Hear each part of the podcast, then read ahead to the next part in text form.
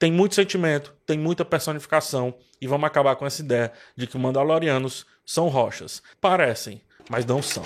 Mandaloriano, episódio 4 da primeira temporada e temos Jar Jar Binks de volta. não viu?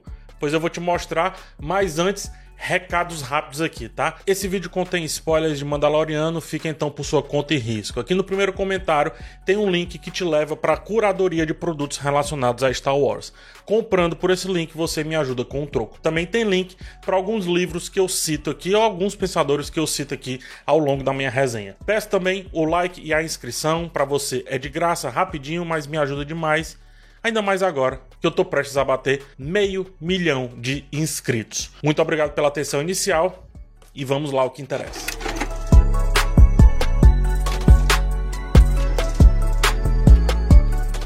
Depois de mostrar como o pequenino é capaz em uma luta contra o filho do Visla, trecho inicial do episódio, né, que também mostra como o Din Djarin ele tá um pouco agoniado para que o Grogo evolua rapidamente, enquanto o Bo-Katan sabe muito bem como lidar com pais exigentes.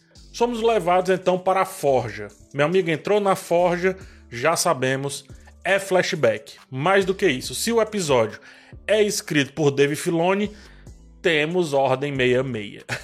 Grogo é salvo por um grupo de Jedi Padawans e um deles que o salva é um cara chamado Kelleran Beck. Kelleran é vivido por Ahmed Best, o responsável pela voz de Jar Jar Binks na trilogia 1, 2 e 3.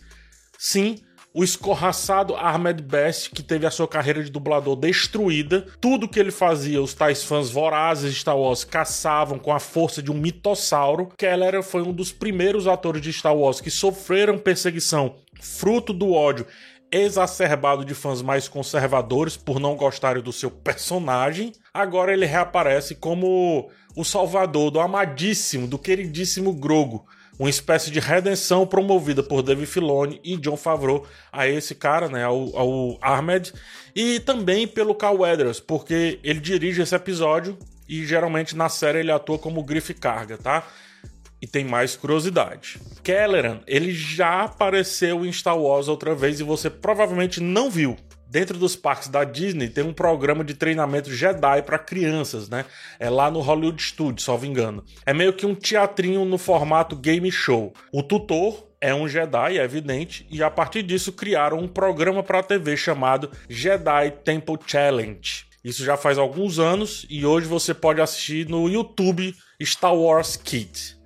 E o tutor do Jedi Temple Challenge era ele, Kelleran, vivido pelo mesmo ator, o Ahmed Best.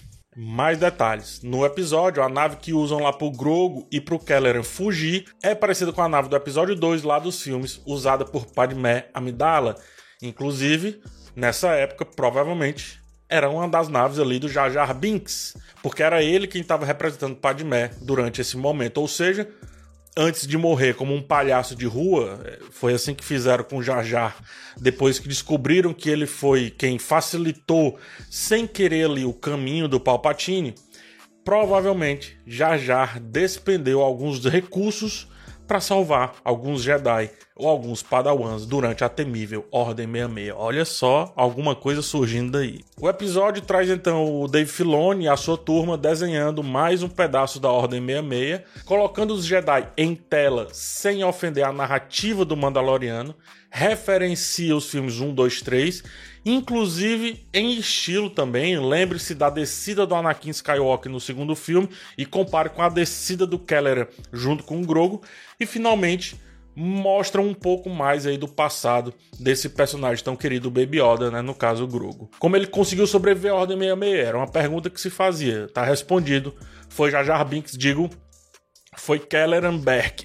inclusive, quando ele disse que tinha um amigo ali para ajudar, esperando eles, eu pensei que fosse Jar Jar mas aí preferiram não se arriscar tanto ao trazer uma figura tão odiada pelos fãs ditos raiz de Star Wars. Isto posto, vamos agora ao outro episódio que habita dentro desse episódio e esse o papo é bem mais sério. Vamos falar sobre Bo-Katan naturalmente liderando Mandalorianos. Mais uma vez, o filho do Paz Vizsla está em apuros e agora é arrastado para o ninho de mais uma criatura gigante. Bocatão usa a inteligência e segue com a nave em vez de usar o jetpack, né? A partir daí, ela naturalmente adquire a liderança daquele grupo de resgate conforme Paz Visla fala para ela na cena da fogueira. Bo, ela tá passando por um arco muito curioso. Ela sempre lutou, inclusive contra os próprios Mandalorianos, para governar, para ter o poder.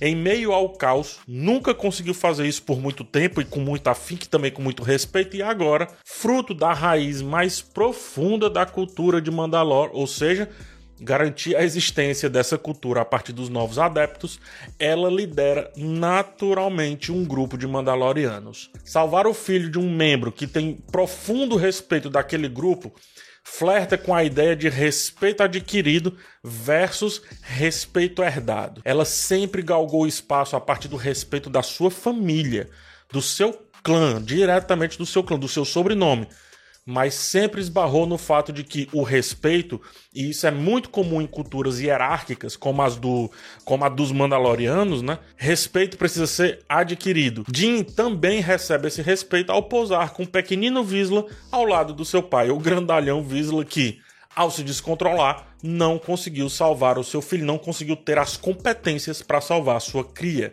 julga-se muito mais pelos olhos do que pelas mãos, como diz Maquiavel. Ou seja, há mais pessoas inebriadas pelo ver, pelo assistir, do que pelo sentir, do que pelo perceber, porque se vê o que parece, mas quando se sente, você recebe o que aquilo realmente é. Visla, que enxergava Bocatã apenas como herdeira, às vezes até como alguém que estava no seu caminho, passa a sentir a sua liderança baseada no seu sucesso no resgate do seu filho. Maquiavel, né, ao fazer lá o manual para príncipes, aponta que o respeito adquirido versus o respeito herdado destaca a importância das aparências e do sucesso na conquista e na manutenção do poder. Nesse caso de Bocatã, finalmente na readequação ao poder que teoricamente lhe foi passado pelo sobrenome, poder que nunca exerceu e que agora exerce de modo adquirido e não simplesmente ganhado. É diferente, conquistou e não simplesmente ganhou, o que combina muito com a cultura mandaloriana, diga-se de passagem, e que pode dar fios narrativos para essa jornada de Bocatã dentro daquele grupo ali que até agora ainda estava um pouco dispersa.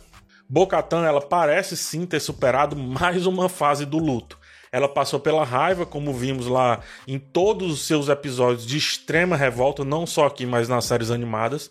Ela passou pela negação, ao jogar tudo que era relacionado à doutrina fora, inclusive a questão do capacete. Passa pela barganha, quando realmente só buscava missões que suprissem algum interesse seu, direto seu e finalmente estava na depressão, até Mando chegar com vários desafios e tirá-la ali de casa, que ela ficava só deitadinha ali com as perninhas balançando, né? E agora começa a fase da aceitação. Quando mostra o treinamento lá no começo do episódio, o Bocatan passa por aquilo tudo, por aqueles jovens treinando, não só os jovens, mas todo mundo treinando, e mais uma vez, mesmo sem tirar o capacete, vende uma ideia muito precisa. Ela demonstra nostalgia, mas também a sensação de que parece ser aquele o seu lugar, o seu pertencimento. A sensação de pertencer, coisa que a gente já debateu amplamente no episódio passado, volta aqui sob outro aspecto. Mas a sensação de Bo, em detrimento ao que ela já passou e também já fez ali alguns passarem, não é tão diferente do papo sobre aceitação que a gente falou lá a respeito de Pershing. Ela queria governar Mandalorianos e isso aconteceu, como eu disse, mesmo que indiretamente, porque existe um momento certo para tudo, assim como Lunga no Bacurau necessariamente seria aceito pelos seus, mesmo ele achando que não porque é, ele é fruto daquela origem, né? Apesar das diferenças que levaram ali para alguns caminhos opostos, ele é fruto daquela origem, ele entende aquela origem, ele conhece aquele museu. E Bocatan segue a mesma jornada, essa aceitação, porque ela é fruto daquilo dali, por mais que tenha seguido alguns caminhos um pouco estranhos, digamos assim. Não tirar o capacete vai muito além de só manter-se no credo tem um ar de repressão de personalidade, de individualidade, fazendo com que a doutrina seja a definidora das ações e da razão. E no momento do mergulho nas águas, a favor, nesse caso, do destino ou da ocasião, e não teoricamente da sua escolha primordial, Bocatan estava vivendo o capacete em si. Ela já estava vivendo, quer queira, quer não, a doutrina. Ela era mando e mando era ela naquele momento, assim como aconteceu ao longo desse episódio. Ela era todos aqueles que liderava. Ela era o jovem que iria salvar e todos estavam sendo ela, porque estavam seguindo-a. Por isso, o capacete é mais do que fundamental para essa cultura que flerta o tempo inteiro com aceitação. Por isso, o uniforme nesse caso.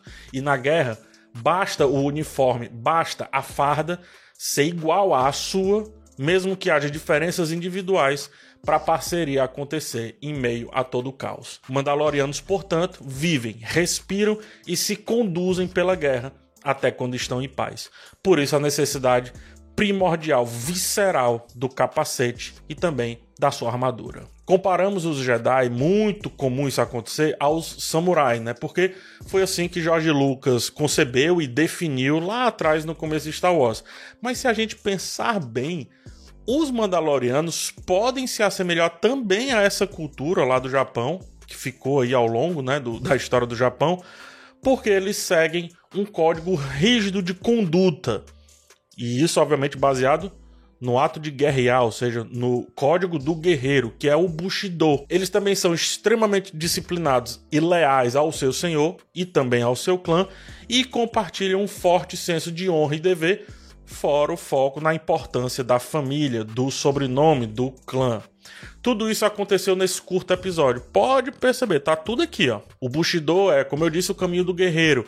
E segundo sua ideia, manter-se nesse caminho é cedo ou tarde se encontrar quantas vezes for preciso com a sua origem. Se você conhece o caminho dos outros e também o seu, poderá enfrentar sem desafios, sem desastre. Essa frase não é minha, é do Musashi quando ele fala sobre o Bushido, mas que a gente pode trazer aqui para falar sobre como conhecer e respeitar Mandalor e suas raízes, acabou levando Bocatan, mesmo que invariavelmente, a estar no caminho sem nem ela perceber. Apesar dos desafios e apesar dos desastres, estar no caminho fez ela conseguir vencer tudo isso. Cambalear o que vinha acontecendo na sua jornada não é tão problemático assim enquanto se mantiver no caminho. E sim, é do Bushido de onde vem a expressão This is the way, dita aqui no episódio por Mando ao receber o agradecimento de Paz Vizsla, mas que é dito durante toda a série, né, durante todos os episódios. Os Mandalorianos, para finalizar aqui, são esse paradoxo ambulante. Eles precisam sempre se afirmar, mas daí achar que não são nutridos de sentimentos é pensar que a personalização dos capacetes é algo meramente estético. Não é. Os Mandalorianos pintam seu rosto através dos capacetes. Algo que essa temporada vem fazendo muito bem é justamente nos deixar entender as particularidades de cada um daqueles que fazem de tudo para de alguma forma parecer uma coisa só, sem rosto, sem vida, amorfo e apenas com habilidades para derrotar o próximo. Não é bem assim. Mandalorianos têm fortes sentimentos e também têm forte personificação a cor, o jeito de agir, o jeito de lutar. Sobretudo quando se fala de família. Vejamos Jin e Grogu, olha só a jornada deles. Vejamos Bo-Katan enquanto Kryze em sua jornada. E também vejamos Paz enquanto um Visla se desesperando ao tentar salvar o seu filho em perigo. Tem muito sentimento, tem muita personificação e vamos acabar com essa ideia de que Mandalorianos são rochas. Parecem, mas não são. É isso, gente. Muito obrigado por ter chegado até o final desse vídeo. Um forte abraço em vocês. Até a próxima e tchau.